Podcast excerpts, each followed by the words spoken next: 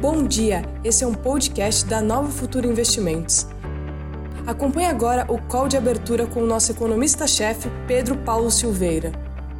Bom dia a todos, vamos começar o call de abertura. Mais uma vez, deixa eu checar aqui se o som tá bom. O som tá bom. Aqui eu acredito que esteja tudo em ordem. As mídias sociais estão bem. Então vamos começar o call de abertura de hoje, dia 26 do 5, com o mercado externo bombando de otimismo. Bombando mesmo, não é exagero. A volta do feriado do Dia do Soldado nos Estados Unidos acabou. começa, a volta começa, na verdade, com um tremendo otimismo.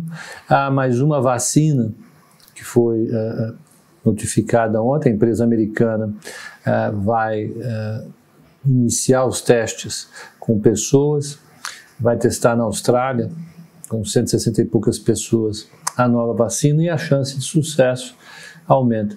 São pelo menos 10 vacinas andando a toda velocidade para produzir um resultado positivo. Com certeza, pelo menos uma delas vai ter um resultado positivo.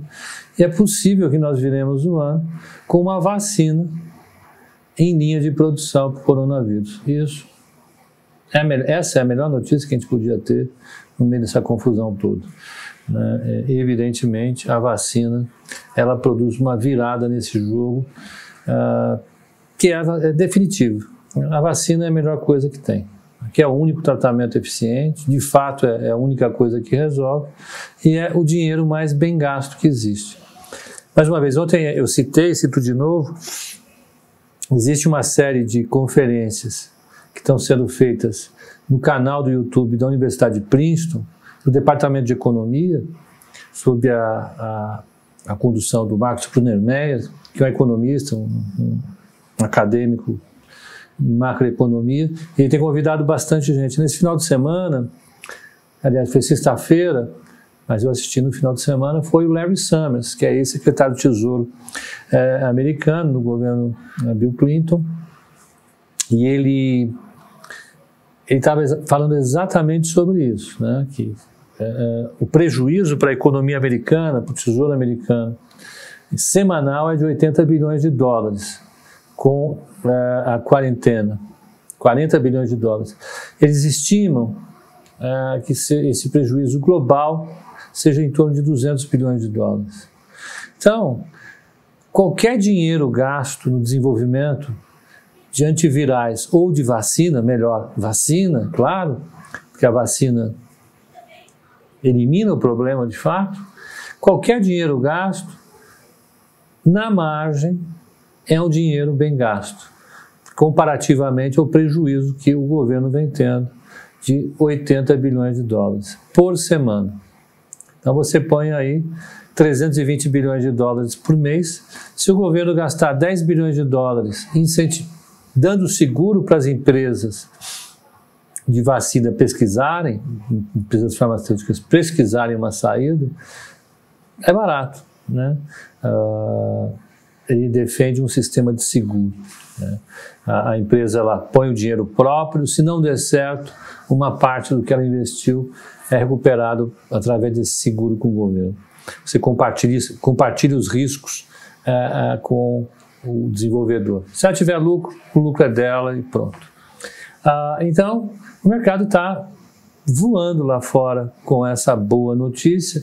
O futuro do Dow Jones está em alta de 1,97, o S&P 500 futuro está em 1,81 de alta e Nasdaq com 1,63 de alta. A Rússia falou que acredita o mercado acredita em qualquer coisa quando quer acreditar, ou não acredita em nenhuma coisa quando não quer acreditar. Mas o fato é que a Rússia falou que acredita no equilíbrio do mercado é, de petróleo ao longo do mês de julho, julho, exato. E o petróleo se recuperou, está 32 e alguma coisa ontem, está 34,09 hoje e com certeza vai para 40 se as economias abrirem com sucesso ou se pelo menos mais vacinas começarem a ser uh, uh, anunciadas na Ásia, a, a escala, a escalada de tensões em torno de Hong Kong é uma coisa muito séria. Ela vai, vai dominar a, a, a, a, política internacional a partir de agora. Uh, o Trump eh, ele vai sair dessa história muito da, da, do Covid-19, vai sair muito prejudicado porque ele teve uma atuação percebida como muito ruim por parte dos americanos. O impacto econômico uh, uh, do Covid-19 sobre a percepção do presidente é muito forte, normalmente é forte, normalmente uh, o presidente sofre muito com a queda da economia. E então ele vai partir com tudo para recuperar essa a credibilidade dele, fazendo o que ele sabe fazer, que é brigar com a China.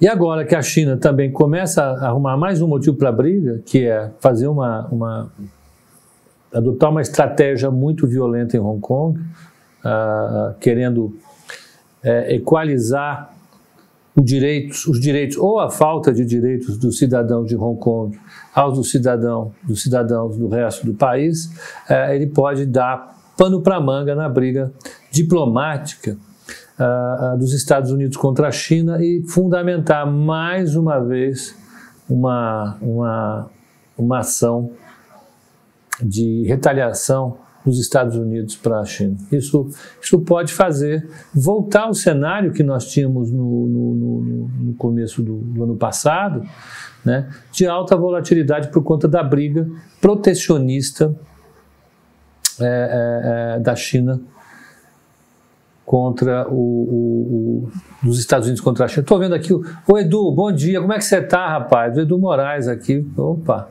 tá chique a, a, a audiência aqui agora. Bom dia, Edu, bons trabalhos para você hoje, hein? Ótimo.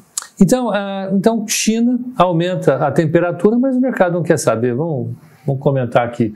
Pode aumentar a volatilidade daqui a algumas semanas, mas por enquanto vamos, vamos almoçar o prato que está na mesa. Né? Vamos, vamos cuidar disso e vamos tocar o barco, pensar nos problemas daqui a pouco. O mercado não está aberto para isso. Ah, na Ásia, então, pegar aqui as. Nikkei subiu 2,55, Hong Kong subiu 1,88, Xangai subiu 1,01, Bombaim caiu 0,21 e Singapura uh, uh, subiu 1,22. A Índia, ela está numa trajetória junto com o México, México e o Brasil de alta na, na, na, na, na curva epidemiológica. Né? Então, dá para entender o que acontece. Na Europa, Uh, Londres sobe 1,16, Paris, Paris sobe 1%, DAX de Frankfurt sobe 0,59, Milão sobe 0,87 e o IBEX de Madrid sobe 1,07. Antes que eu siga aqui, deixa eu compartilhar a tela com o pessoal do YouTube, senão vai ter apedrejamento ao vivo. Ah, eu vou falar sobre Via Varejo e vou falar também sobre a Magazine, que saiu o resultado ontem, Magazine Luiza. Né? É, eu já falo. Vamos pegar só alguns dados que já saíram aqui para a gente comentar. Então, o dia hoje é um dia, com certeza, de recuperação o, a cota do fundo EWZ, que é um fundo de cotas negociadas nas bolsas, é portanto um, um ETF, um fundo eletrônico, né, uh, uh, cujas cotas são negociadas em bolsa. O fundo ETF é, EWZ ele é uh, um fundo com, a, com, ações brasileiras, com ADRs de ações brasileiras negociadas nos Estados Unidos. Então, ele é uma estimativa razoável de como está o mercado antes da abertura sendo negociado lá fora. E ele estava subindo pacas agora há pouco, estava subindo 7%, vamos ver como é que ele está agora. Vou pegar as cotações na página do Wall Street Journal. Olha lá, 7,66 de alta. Pancada. Então você pega 4% que nós já subimos ontem, não teve em Nova York, dá uns 3% de alta hoje, brincando. Tira um pouquinho do dólar, 2,5%, 3% por aí. É isso? Pode ser, tomara. Vamos, uh, vamos, vamos andar. Outra coisa que está possivelmente sendo negociado lá é Petrobras, eu não tinha visto, vamos ver agora. A Petro está com uma alta de, de 6,23, o ADR de Petro em Nova York, o ADR é, de Vale Vamos pegar a Vale. Vale tem que andar, porque agora, China andando, Está moderada, 2% de alta. Vamos pegar Itaú, que é outra ação que é bem negociada lá fora.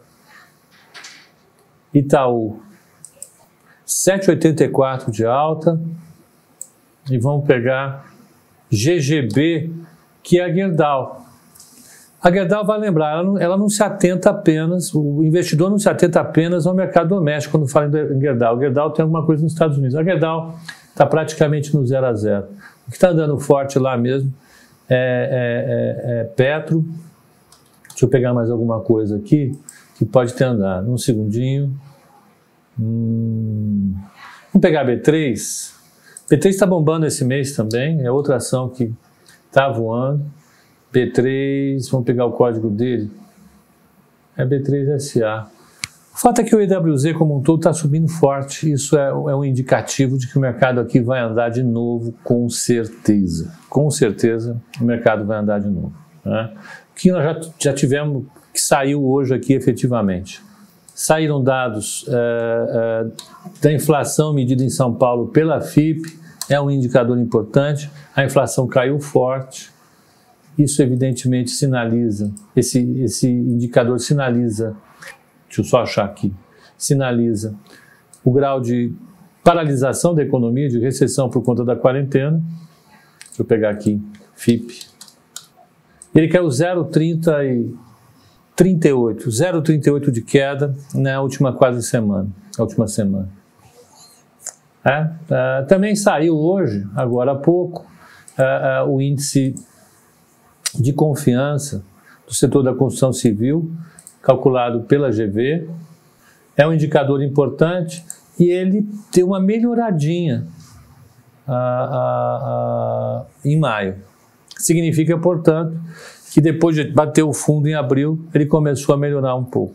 Isso é importante a construção civil é, foi um dos setores que não ficou paralisado durante a quarentena, ele foi considerado como um setor é, é, essencial e, portanto, continuou funcionando. Isso permitiu que vamos dizer, o, o que estava para ser lançado mantivesse a sua, a sua programação e deixou, assustou durante o mês de abril do setor, mas agora começou a recuperação, ainda que moderada. Então, já é um sinal de que, pelo menos, talvez, o, o, o fundo do poço tenha sido atingido dentro desse setor. Ah, um barulho aqui que estava atrapalhando. Vamos pegar então. Ah, ontem saiu o balanço da Magazine Luiza, ela teve uma queda uh, de 50, de 75% no valor do resultado dela. O resultado dela ainda é positivo uh, e, e o que ela, o que ela salientou ah, no, no, relatório dela foram duas coisas importantes. É que as vendas no e-commerce estão, estão subindo forte. Ela deu uma, uma informação relevante sobre o resultado no mês de maio, sobre as vendas no mês de maio. Elas subiram forte. E eles acreditam que, a partir da abertura nas cidades menores, as lojas delas vão começar a, a, a, a, ter aumento de vendas. Porque a maior parte das lojas da Marisa, das lojas físicas, estão em cidades pequenas. Ela, ela ao contrário da Via Varejo, ela está centrada uh, uh, no interior. Ela veio praticamente do interior. E, e isso produz um impacto positivo sobre ela. Eu não vou perder muito tempo comentando aqui, porque às 11 horas vai ter o, a conferência, a teleconferência dela, e eu vou ver a teleconferência para comentar um pouco melhor uh, no, no, fechamento. Né? Uh, uh, mas, a priori, eu acho que o resultado dela foi positivo, apesar da queda. Nós vimos queda de todo mundo, ela deve ter uma, uma uma avaliação positiva do mercado. Vai depender, evidente, é, é, é, do, da teleconferência de hoje, mas eu acho que os analistas vão ser bastante positivos em relação a ela, sobretudo porque as vendas eletrônicas subiram. Né? Isso é, é legal, é legal para ela. Né? Então, é isso. Nos Estados Unidos, hoje nós vamos ter eventos importantes a turma volta de lá ao longo do dia. Eu acho que além da, da, do otimismo com a possível, com o avanço, com o avanço da, da, das pesquisas em, em, em, vacinas, a gente deve ver, com certeza, o, o, o, mercado mais otimista em relação a alguns fatos. Deixa eu pegar aqui. Olha, hoje na Alemanha saiu uh, uh, o índice de confiança do consumidor, é, calculado pelo Instituto GFK, é, que é um instituto de pesquisa importante deles, é, e ele veio em 18,9, menos 18,9. O que quer dizer isso? É uma escala do índice de confiança, quando está negativo, é, mostra a, a, confiança em queda, quando está positivo, a confiança em alta, e o número anterior era menos 23. Então, na margem, está melhorando. A avaliação na Alemanha foi muito interessante, foi positiva, e dizem os analistas que a, a o fundo do poço ficou para trás.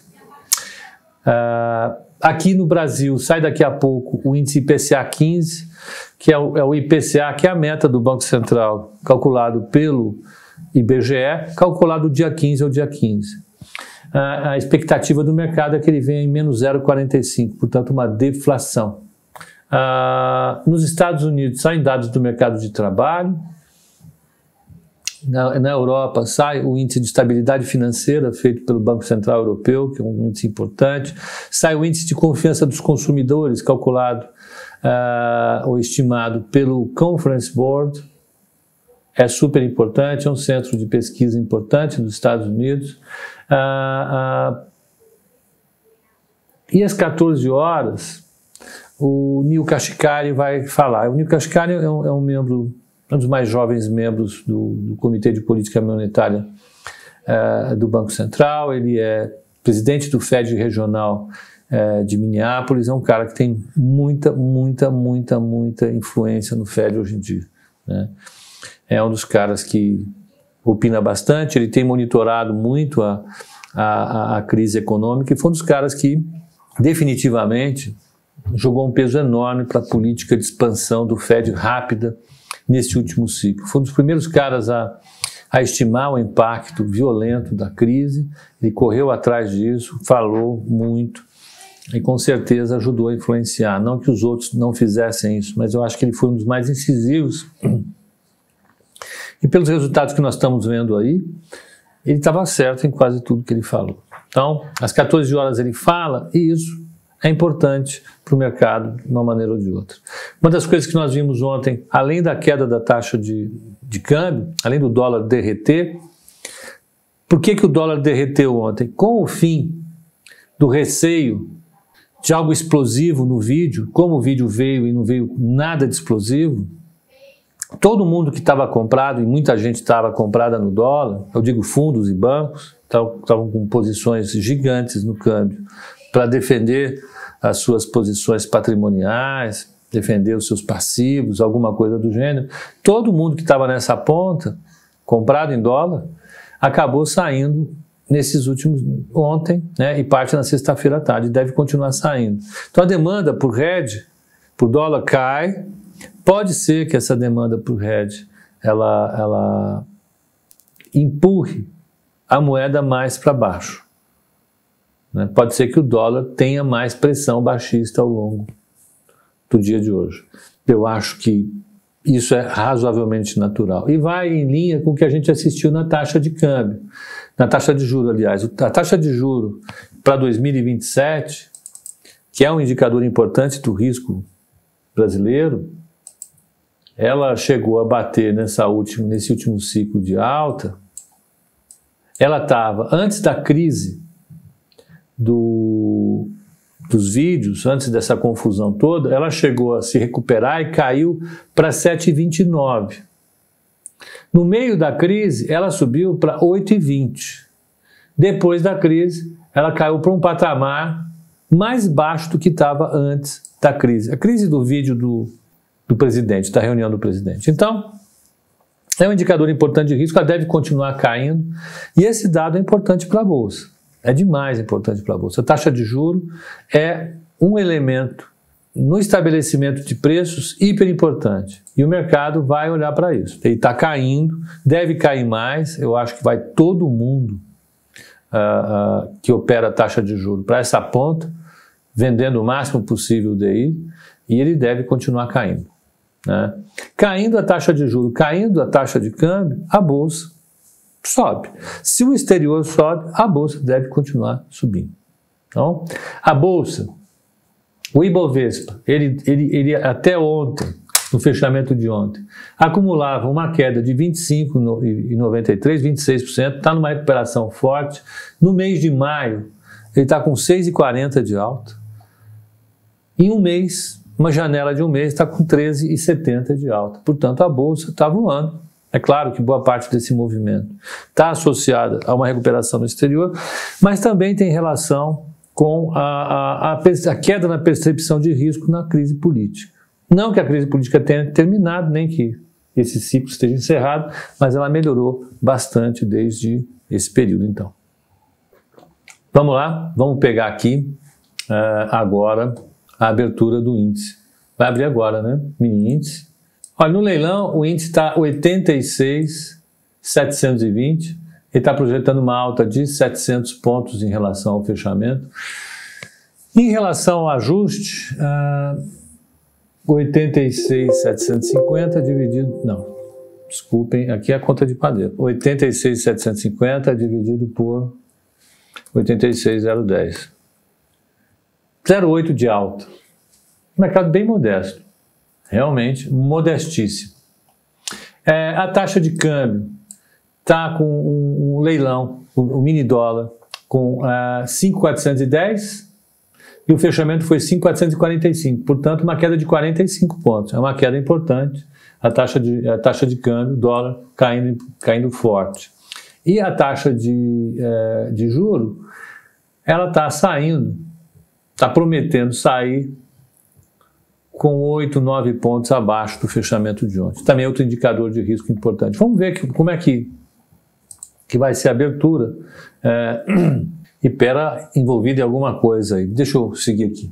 Que plataforma é essa que você usa? Essa plataforma que está aqui é Broadcast, é uma plataforma de notícias, é mais importante é, é, como plataforma de notícias, tá, Douglas? Eu não, não, recomendo, tá? Bom dia, Felipe. Um segundinho que eu vou pegar a abertura e aí eu libero o pessoal do, uh, do Instagram. Vamos ver, WIN.